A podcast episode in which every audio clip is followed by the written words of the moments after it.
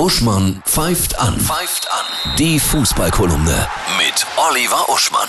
Hallo Oliver, grüß dich. Hallo Annette. Frühjahrsanfang, 1. März. Und Herr Eberl fängt heute frisch bei Bayern München an. So ist es. Er hat die Pressekonferenz gehabt. Er hat mit Grüß Gott begrüßt.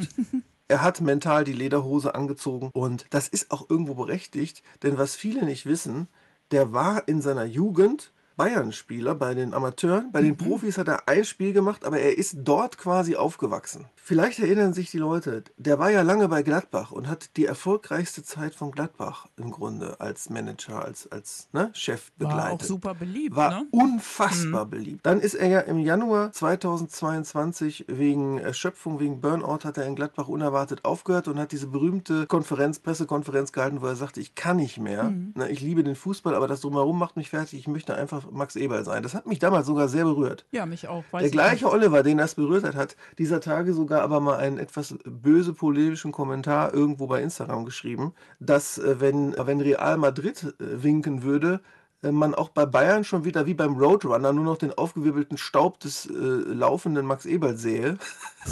Weil er ist ja nach seinem Sabbatical äh, bezüglich der Erschöpfung, über die ich mir kein Urteil erlauben möchte, zu Leipzig gegangen, ne? relativ zügig nach einem Jahr.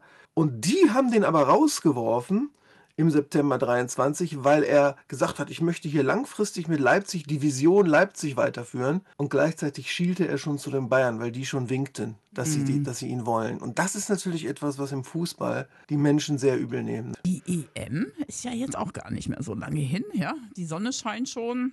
Wir haben 1. März, das ist ja, zack, zack, ist Juni. Zack, zack, ist Juni noch 105 Tage, glaube ich. Und äh, liebe Hörerinnen und Hörer da draußen, wer nicht totaler Fußballnerd ist, merkt euch mal mindestens diese vier Namen von Spielern, die wahrscheinlich, hoffentlich in die Nationalmannschaft nominiert werden, neben dem Rückkehrer Kroos und die richtig, richtig toll was bringen können für uns. Nämlich Waldemar Anton, ein Abwehrrecke ohne Ende von Stuttgart. Auch Chris Führig von Stuttgart.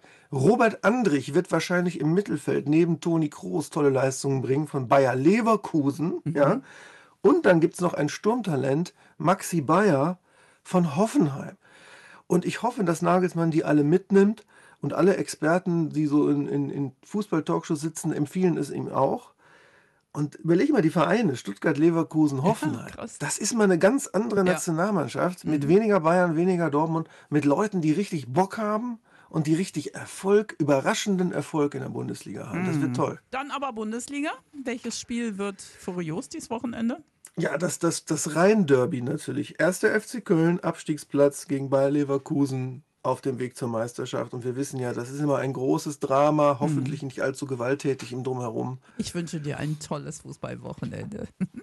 ja. Und fröhliches Gartenarbeiten, ne? Das Ja, könnte ja auch angesagt sein.